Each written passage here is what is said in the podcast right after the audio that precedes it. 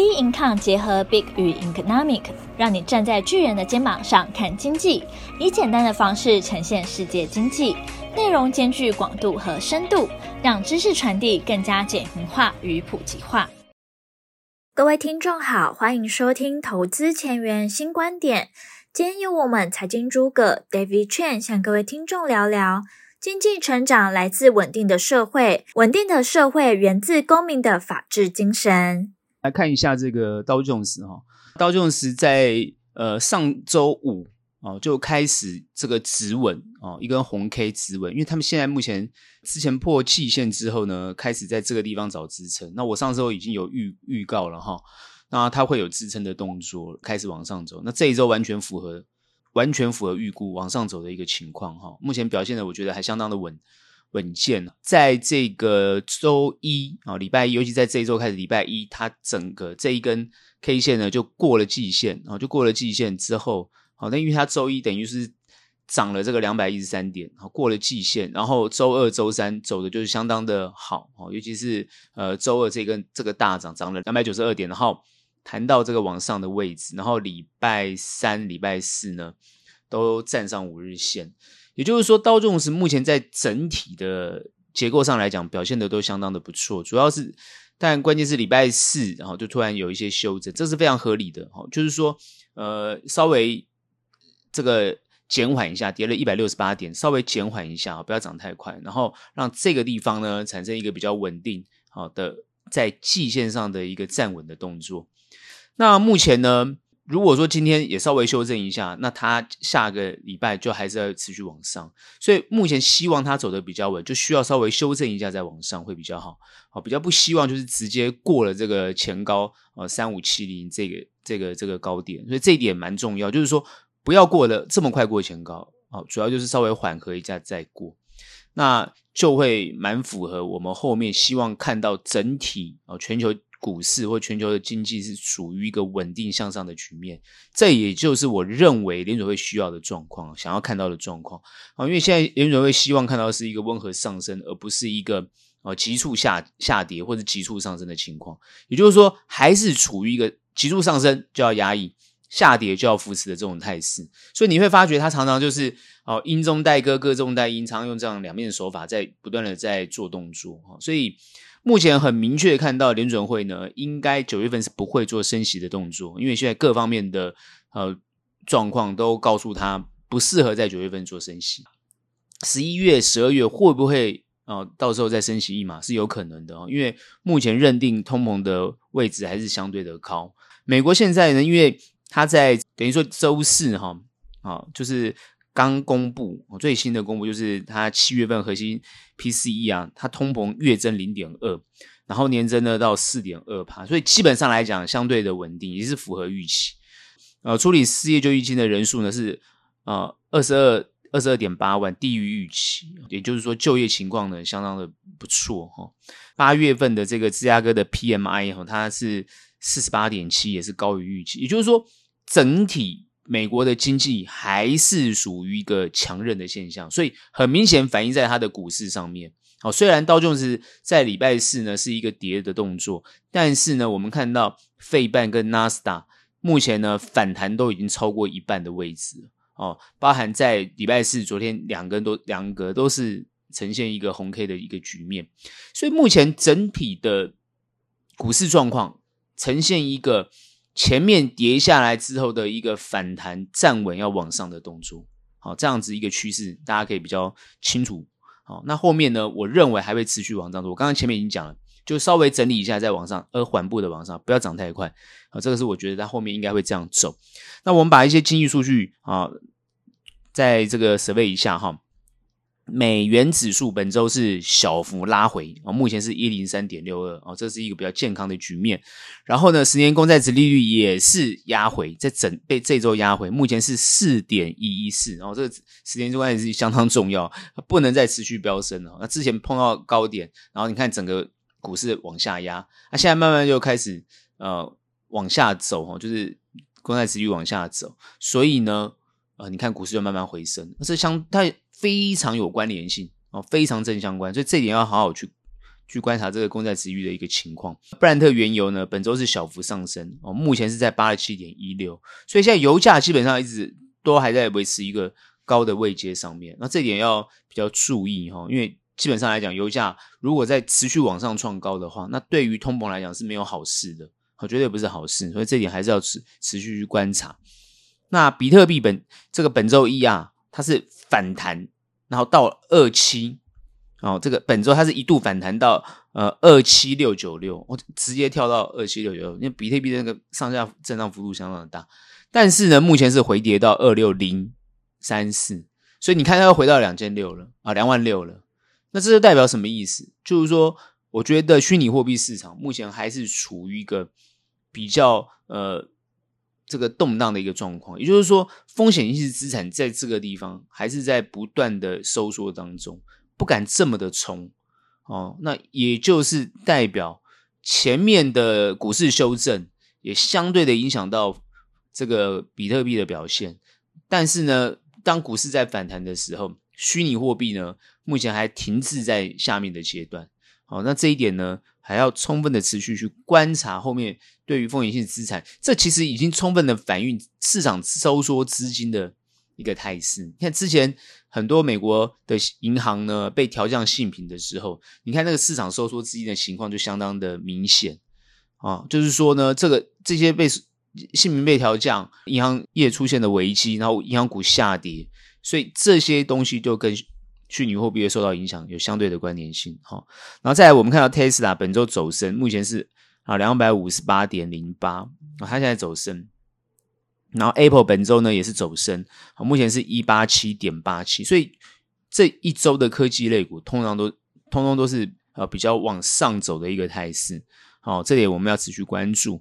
台币呢呃的汇率本周是走平的，目前是三一点八四三，没有在持续呃做这个贬的动作，也没有做升的动作，那这样子代表说目前资金比较稳定的在啊、这个台湾内部呢持续呢。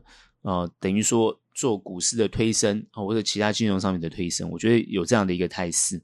好，那等于说美国现在我们怎么去看？哈，现在美国我觉得比较关心，反而不是政治的状况，而反而是比较关心国内选举的情况。哈，那最近呃，这个美国民主政治走向走到这个阶段哦，现在其实现在是大家都蛮悲观的了。哈，原因是因为美国现在。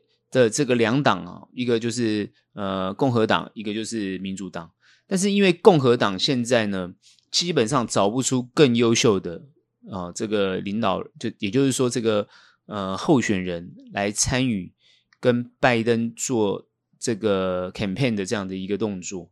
然后呢，呃，当然就最后只剩下川普。川普现象啊，在呃川普当选四年总统的这个阶段。这个川普现象的问题，其实是已经让很多研究民主政治的人去观察美国为什么会走到这样的一个阶段。这个阶段，我觉得有点可能像是这种贫富差距之后，然后走向这种呃底层人的一种愤怒。其实可以，这个这种状况在第三世界国家常常看到。比如说，不管是呃底层人民愤怒之后开始呃攻占什么国会啊，然后推翻什么总统。然后最后就是军政府出现啊，然后来由这个军央军方控制跟掌握。其实我们看到很多的民主国家哦，都会发生这种现象。那但是为什么美国也会出现这种现象？其实我最我这样一直观察跟分析，我觉得尤其是川普这一次特别针对呃这个乔治亚州去对他的这样的一个控控诉，州政府的对他的一个检察州检察官对他的一个控诉，然后让他去。这个等于说去啊报道，不能说做了，就报道。后来当然就是等于说交保的这样的一个动作。我们这样会观察，就是说这是直接挑战的这个美国仰赖已久民主政治应该有的叫做法治的东西。也就是说，这个法治的东西现在已经是严重的侵蚀到美国政府到底怎么样去处理。就是美国这个国家，它的宪法、它的相关这个联邦法律跟州法律，到底怎么样去处理川普这样的一个人？他因为他是直接挑战的美国的法律。也就是说，如果美国的法律不好好处理在目前现在这样的一个状状况，他会失去了大多数美国人民对于法律的认同跟支持。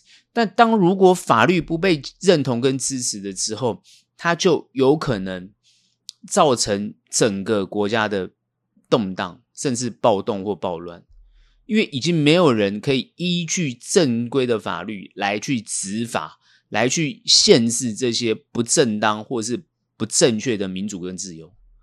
那现在已经变成这样的一个局面，美国现在就面临这样的局面。你看，不管是法国、英国各个国家在评论美国的状况的时候，认为这样的一个民主状况是严重的倒退。然后再反观，当然我待会再提的这个国内的这个政治现象，也就是说，民主法治它是要站在一个法治的阶段，而且这个法治是一个照理讲应该是一个非常严谨而这个能够。取得大部分人信任的一种法律，然后呢，透过法律来去执行法律，然后把是非对错做得更清楚，然后打造一个人人都认同的一个社会安全的一个环境。但现在目前看起来，美国在崩坏这件现象。包含现在他们的 homeless 的问题，包含他们现在呃社会问题，包含他们种族对立的问题，包含他们的贫富差距的问题，所有的问题一一的浮现，而没有办法透过法律，没有办法透过法治跟人民愿意接受法治的方式来解决，而造成双方的对立，而没有办法解决。最后，他们现在讨论到最后是很有可能，如果是川普继续来当来这个当总统，或是连。或是来参与这个竞选，会造成撕裂。为什么？如果他没有当选，持续拜登当选的话，那美国内部就会内战，就会产生内战。这就是一个走向一个毁灭的一个现象啊！这是他们现在所担忧的情况。所以你会发觉，美国人现在不大关心国际政治，也不大参与，因为其实，在这一周最最大的国际焦点是放在金砖五国。那金砖五国呢，现在又增加了另外的十一国。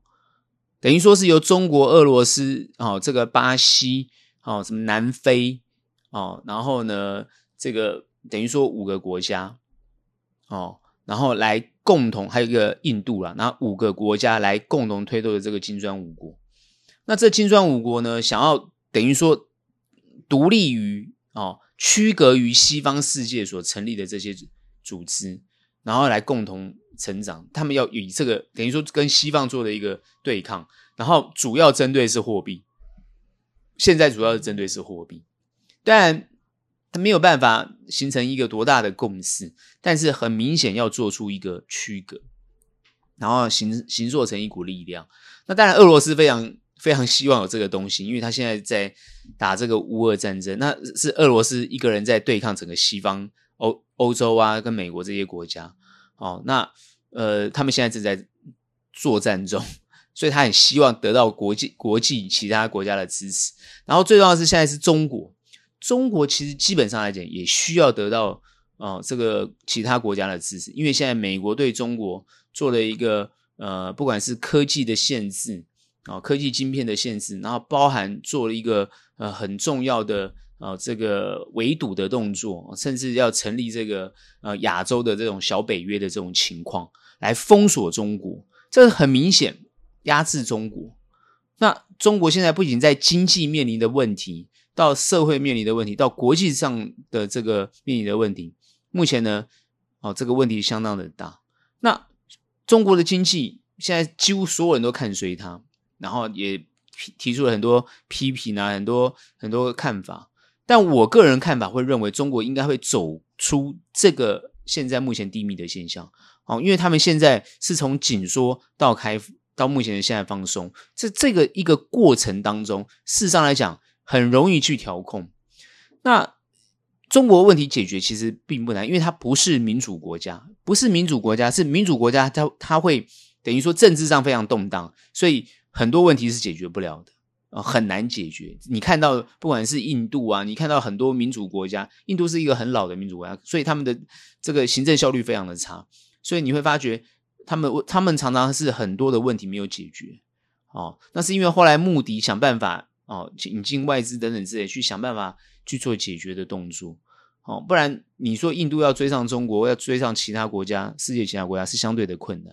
只是因为他们现在人口很多，所以他们的这个呃 GDP 是有上来，哈、哦，这个整个整个是有上来，所以印度现在当然是要急起这个等于说急起直追啊，能够希望追上啊这个世界的其他国家，甚至想要超越中国。但是你要知道，就是说以中国现在的状况来讲，他们现在看起来。因为受到这个美美国或者欧美国家其他国家的压制，他现在也在形塑自己啊，他们国内的一个经济怎么样哦站起来的动作。那少了一个外援的情况之下，那自己内部有没有办法站起来？哦，所以我一直观察中国，其实呢，基本上来讲，中国它是呃自己自己砍自己，想办法让自己先受伤，然后恢复，而不是因为外面的关系。但是因为外部也有给他压力。哦，所以他现在是在自行修复当中。哦，所以很多人提出来这个什么烂尾的问题啊、房地产的问题啊等等之类的问题，其实这些问这些问题所衍生出来的都是其实不难解决。为什么？我会觉得他们只要有下功夫，愿意去解决，绝对都可以解决。因为他们当然是共产国家，他要解决有什么难的？对不对？这种东西发生在民主国家就很困难，所以很多人很担心中国。我会认为。与其担心中国，不不如回到自己自己国家内部去看，你自己有没有办法先生存，然后才去看看别人。当然，如果以台湾来讲是做外销的话，我们当然是不可能只看看自己哦国内的情况，还是要去观察国际的情况哦，不然生意都会受到影响哦，外汇无法增加。所以这个当然都是有关联性，没有错。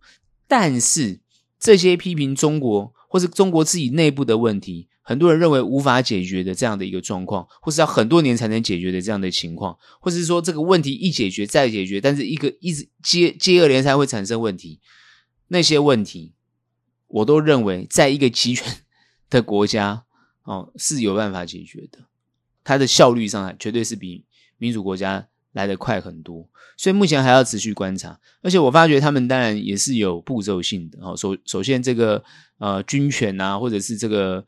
呃，军方的这个力量，他们都很明显的先掌握，然后也担心，比如说受到渗透，因为之前有新闻提到，就是他们的火箭军哦受到这个呃可能是 CIA 的渗透这样的一个问题，后来他们把那个将领全部换掉，所以你就看他动作非常的快，好，军方要先稳定，之后才是针对各个省，然后各个地各个地方所产生出来问题一一做解决。哦，所以我觉得看起来中国要解决问题的速度会相对比美国快。现在是比较担心美国的民主制度会不会崩解，所以产生内美国内部如果产生问题的话，是不是他就无暇，他的政府就无暇有能力去关切到国际方面的问题，以至于国际方面问题无法解决的话，贸易也好，或者是呃这个经济发展也好，都会严重受到影响。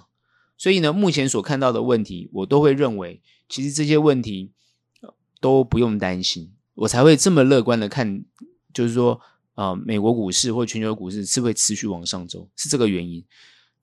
关键是不要悲观的原因，是因为这些问题对于现在的政府来讲都是有能力解决的。民主国家其实呢，要解决问题，当然就是从选票，好、比如说工作选票，还就薪资、啊所得，还有消费这些东西。那如果以美国现在状况来讲的话，它可以透过升息、透过印钞的方式，或者降息的方式，好、哦、来做这种印钞的方式来做一个经济上的一个动作啊、哦。那在这个动作上来讲，就一一可以解决，比如说你缺钱的问题，哦，你处理这些呃这个无家可归啊、贫富差距的问题，就是只要补贴嘛。哦，那这个他们就是要做这个动作。那其实中国也在做很多补贴的动作，哦，所以你看中国为什么？在扶持一个产业的时候，他是会极力尽全力去扶持。比如说，现在中国在扶持，啊，尽全力在扶持电动车啊、电池啊这些产业，或者半导体产业，他是尽全力去做扶持。所以，中国现在在做的是制造业，他要 push 那些哦、中国躺平族、好吃懒做族，或是那种想要国家养的人，把你移导、移转到哦、去做这些啊、工厂，甚至他鼓励大学生去下乡做农，都都有可能。中国就是这样子啊。啊，就算你再怎么不愿意，不愿意，他这个国家就是这样。所以为什么他台湾人会讨论到这个接受制不制度的问题，就是因为你就觉得他们就是不尊重人权啊，这个是有这种情况的啊。但是解决问题最好的办法就是这样子啊，不然还要拖多久，对不对？所以，与其担心中国，我常常讲，与其很多人去担忧，你不看看自己的国家比较比较重要哦。那自己国家问题赶快解决之后，自然而然。有办法呢，去帮助别的国家。我的看法是，像日本最近也出了很多很多状况，对不对？现在中国在抵制日本的产品，就是比如说核废水的问题。哦，那这些东西就是每个国家自己会产生出问题。所以像最近尹锡悦也因为日本排放核核废水，所以呢，尹锡悦的那个声望跟民民调就下降很严重。我、认为尹锡悦对于日本这个排放核水没有做出强烈的抗议，没有像中国做出强烈的抗议一样。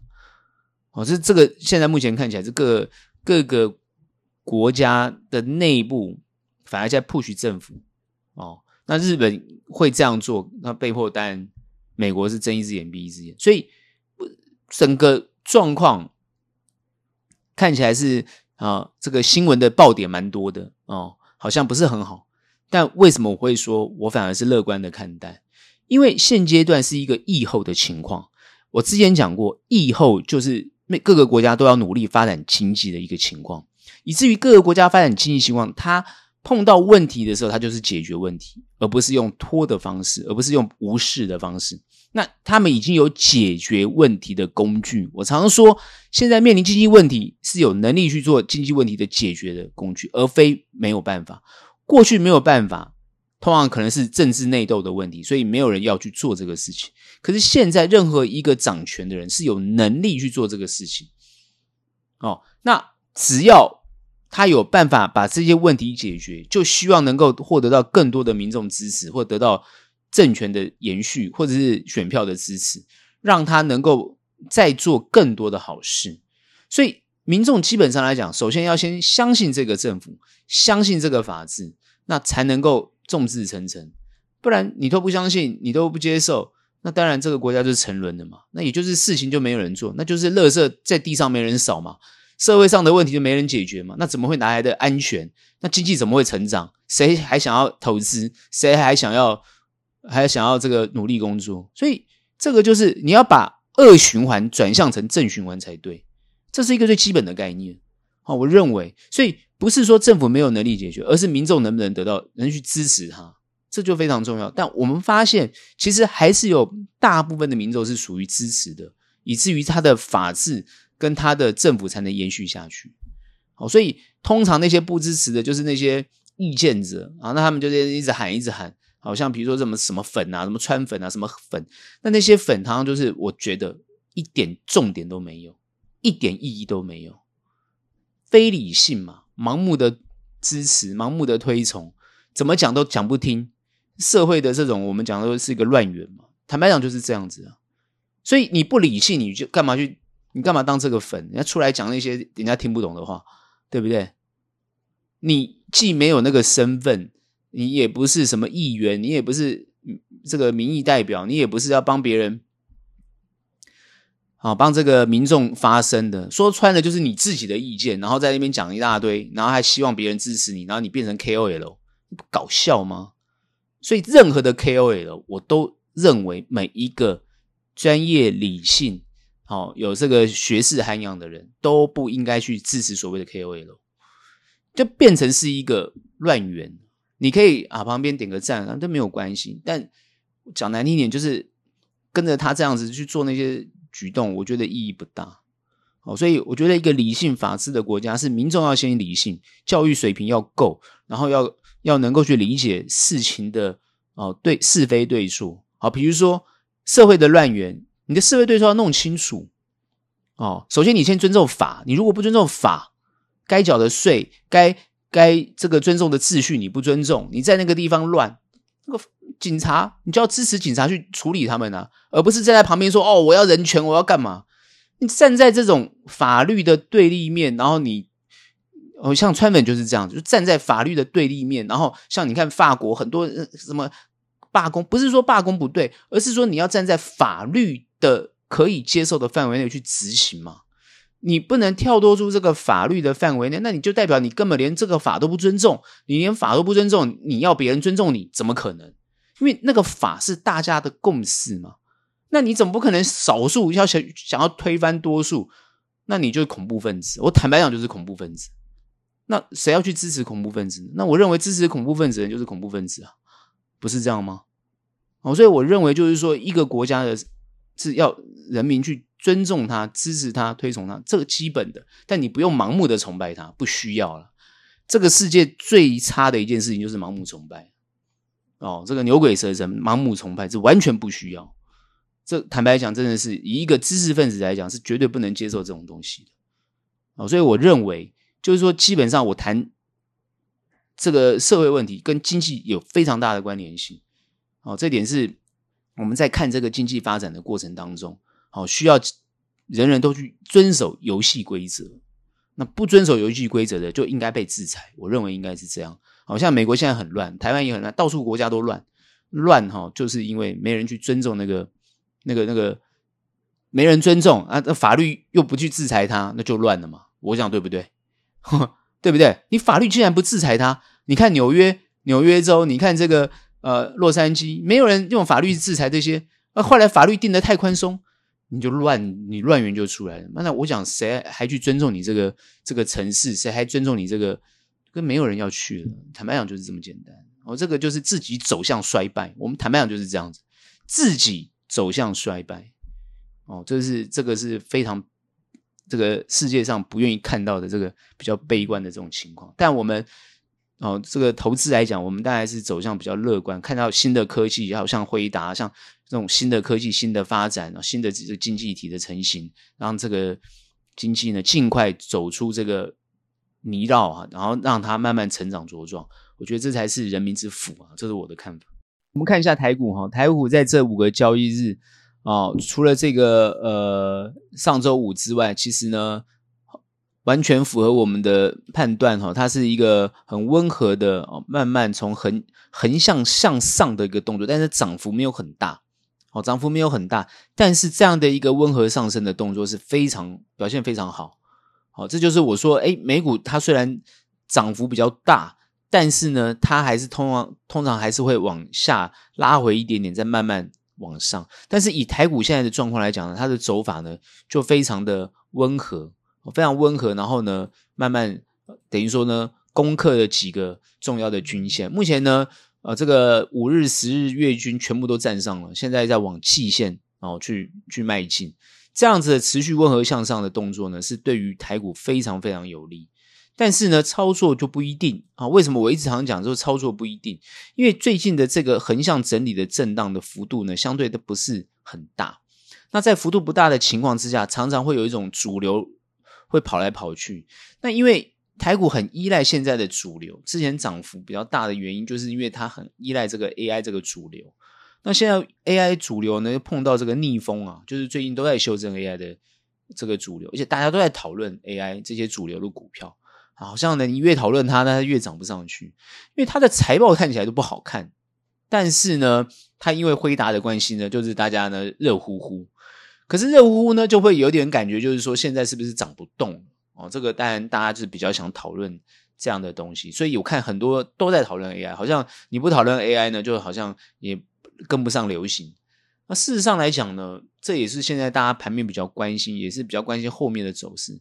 但 AI 的结论很简单，它未来就是会很好嘛。那现阶段这样的一个修正，很多人认为是捡便宜，可是你要去想，它是不是已经到了可以捡便宜的阶段？如果还不到的话，那当然就不用急，但是有些股票已经到了，而它后续也会表现不错，那当然就要迅速去布局。所以其实呢，基本上这个阶段呢，蛮考验专业能力。好，坦白讲就是这样，蛮考验专业能力，也考验你到底是用短期来操作，还是中长期的看法的操作，他们会有截然不同的操作方式。好，所以这个盘持续会稳稳的。好，震荡往上，横向震荡，横向整理往上，这是我的判断，它应该会这样走。但但是不代表你的股票一定会表现好，因为你如果选错股票，选的不对，那你的股票就是表现不好，比别人差很多啊。这是这是差别很大的。有些人股票表现非常好，一路往往上，获利非常的不错，但有些人的股票可能就是又卡在 AI 啊，又怎么样，就喜欢在主流里面操作，但是最近刚好都被修正，你就陷在这个里面。那你不会修正，资金移不出来，你卡在那个地方，那当然你就以比较中长的眼光去观看它，但是它就不会这么快反应，因为现在在修正当中。哦，当然不是说它礼拜一哦，比如我们今天礼拜五啊。不是说周一就不会涨，也不是这样讲，它很有可能迅速站稳脚步之后，诶，底部打出来开始往上升，也非常有这样可能性。但是它必须要充分反映在它的财报上。可是现在目前看起来，它很多财报会在第四财第四季才会比较明显反应，可是现阶段哦都还不会看到，所以呃这点要特别去思考哦哦十十一十二哈，那你要。因为你看到十月份的业绩要在十一月份才能看得到，所以你你现在是看不到，而且现在还是九月，所以基本上还是还在第三季，所以可能就是目前还会在这个地方反复，哦，所以呃就要看你用什么角度去操作哦。那短的操作一定要非常迅速，那中长你就要看准股票，那这点就是整个状况啊，让大家去做理解哈。那以目前国内状况，我们刚刚谈到美国情况，就很担心它的民主恶化的情况。那国内也有这种现象。那这你说，哎，不会啊？台湾目前没有的。其实台湾目前不管是执政党也好，反对党也好，那因为现在目前的行情对于执政党是非常有利，选情对执政党有利。那对执政党有利到底是好事还是不好的事？其实也没有好坏，只是比较担心的就是说，大家对于游戏规则的认定。哦，非常非常的重要。也就是说，游戏规则是大家共同认定哦，然后来支持这个游戏规则，然后才会形塑成一个这个哦国家里面的所有人民的一个共识。那我们今天在这样的一个中华民国这样的一个地方，所有人民要有一个基本的共识，是首先你先尊重这个国家的宪法，这个国家。宪法所选出来的总统也好，或者选出来的立法委员、选出来的县市首长、选出来的这些啊，包含警政机构啊、政府机关，首先你有没有先有一个基本的尊重跟守法的精神？如果连这个基本的这个认识都没有，而政府又一再的去宽容这些不守法的行为，哦。那甚至检警调都没有去针对这个不守法的行为，甚至哦宽容，甚至睁一只眼闭一只眼，甚至于呢有这个贪污舞弊、收贿的这种情况，也都没有人去去处理。那你法治就不存在，这就完全不对。但是如果你法治有在执行、有在处理，但是处理到没大家诶觉得你这样处理哦这个不好、不公允，或是不好。那也必须要有一个机制来去调整哦，可以这个当然我们我们知道我们国家的法律都有嘛，比如说一审、二审、三审或是上诉，最高法院上诉都有这些东西，过程都有。但是你要怎么去说服大多数的人民去接去尊重你所判出来的判决，非常重要。而这个判决是大多数人能够接受。我们当然不希望有酷吏啊，我们也不希望有这种哦，这个呃，这个法这个执法呃非常非常的那个哈、哦、过当的这种情况，完全不希望看到，但也不能够不去执法。我认为应该是这样，而不能相怨。那这样子的社会秩序，这样的社会结构，就是不会受到别人尊重。现在问题很多乱源就是这样，好，比如说选举。哦，比如说选上跟没选上的人，那比如说选上的人，他的责任跟工作是什么？他有没有善尽职责，还是他在贪赃枉法？这些东西都必须要处理。那你身为一个最高的呃行政首长，或是最高的这个国家领导人，那你的工作又是什么？你该做什么事？好，你是国家还是党还是什么？你各方面你都要协调好，你要搞清楚你的身份。如果你是党哦，一切以党为为为大。对不对？那你要搞清楚，你是国家为大、人民为大，还是党为大？好，那你如果是党为大，那党的目标也是让国家运转正常，哦，人民生活过得好。那以党也没有错，只是你这个目标很清楚，到底是为国家还是为人民？所以当然是为国家，也是为人民，所以你才有这个党。理解这个哦，鸡生蛋，蛋生鸡的问题吗？我想大家都有这个基本想法。啊，只要是一个公民啊，我们大家都念过书，我们都知道公民的意义跟概念。所以说，社会上的事情、政治上的事情、国家的事情，是人人都可以去关心的。哦，人人都可以去批评，你可以去指教的，这没有错。你身为一个国家的首长也好，你身为你也可以要有雅量去接受别人的建议跟批评，按照议会的决议来去执行事情。本来就是这个，这基本不然干嘛要议会，不然要干嘛要国会，是不是？那你不尊重国会的制度，不尊重议议会的制度，那这个游戏规则有什么好玩的？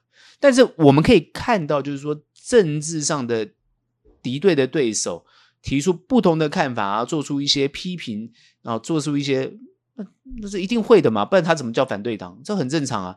所以很多人会觉得说，哎，那反对党讲的话都听不进去，那你就不要听啊。因为你本身就不是支持他的东西，你干嘛听？你可以支持你心目心目中你支持的对象吗，没有问题啊，这没有问题啊。那只是这个你心目中支持的对象，他们有没有办法形塑成一股力量，然后呢，制定相关大部分人可以接受的法律，这是很正很很重要的。所以还是依法来去执行去做事情，我觉得这才是那。这些议员也好，或是民意代表也好，他本身也是制定法律的人，法律的人，国家是执行法律，哦，人民是遵守法律，议员议会的成员是听到民众的心声来推动法律的人，哦，希望大家能够支持这条法律，变成是大多数能够接受的。所以说来说去，就是这些国家叫依法执行，不能够哦看到这种。比如说，呃，我我常在讲，就是说什么社会秩序维护法，你怎么好像有跟没有一样呢？不行的，对不对？你今天就算是有什么一九九九，你看到不对，大家打一九九九，你你政府要马上去做啊，因为他已经违法了嘛。他违法什么空屋法，比如说什么脏乱啊，比如说这些这些呃，这个没有遵守这个社会秩序。你这个要处理啊，这不处理嘞？你就任他这样子在那边，警察也不管，什么都不管，这就不对啊！因为他没有依法执行啊，任他在那个自生自灭，这都不对的啊！我认为这个是最小的事情，不然包含你这个大家选你出来的里长，包含选出来的什么立法委员啊、什么议员，你都不去处理，那我选你干什么？本来就是这样子啊，因为大家要依法嘛，不然这个法是谁制定的？对不对？也就是共同去决议的东西啊。那你要依法执行啊，你不能够说啊、哦，为了人权什么什么，哪有这种事情？那你不就变成跟那个像美国现在谁在尊重法律？没有人啊。那美国甚至那个这个人民制造了什么这个烂很烂的法，竟然那个法会通过，那难怪现在为什么你看那个共和党的这些川粉会这么这么激动，对不对？你看这些呃这些白人为什么那么激动？各位，如果去关心一下这个国、这个美国的状况，你就知道了。这个太离谱了，对不对？去抢超商哦，几百美元以下，呃，你不罚，那那不就鼓励他去抢吗？不然是什么意思嘞？那那个店家还要做生意吗？那太离谱了，店家都不用做生意了，是不是？那请问哪有秩序可言呢？这是简直是离谱到极点。然后，然后议会还可以通过这种法律哦。那只因为什么？哦，我们是一个人权国家，我们是一个什么？这就是打高空嘛。那讲难听一点，那就是逼着你这个城市退步而已。我坦白讲，就是这么简单。好，并不是说一定要严刑峻法，但至少就是说，对于这些犯罪或这些不守规矩，然后呢，没有正当性，然后不按照社会秩序来执行的人，我们必须要强力的。予以阻止他，也不让他有这种苟且的行为，这本来就是这样子。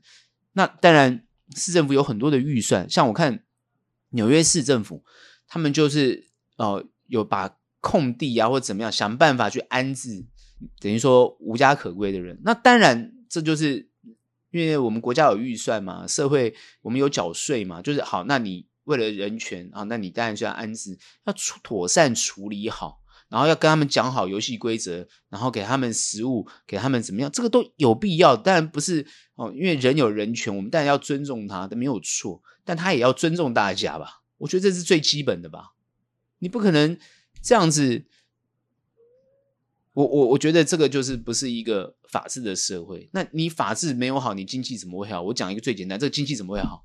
我们现在在谈股市没有错，但是这个社会问题也是一个影响到我们社会发展跟经济发展的关键因素啊。经济为什么不繁荣？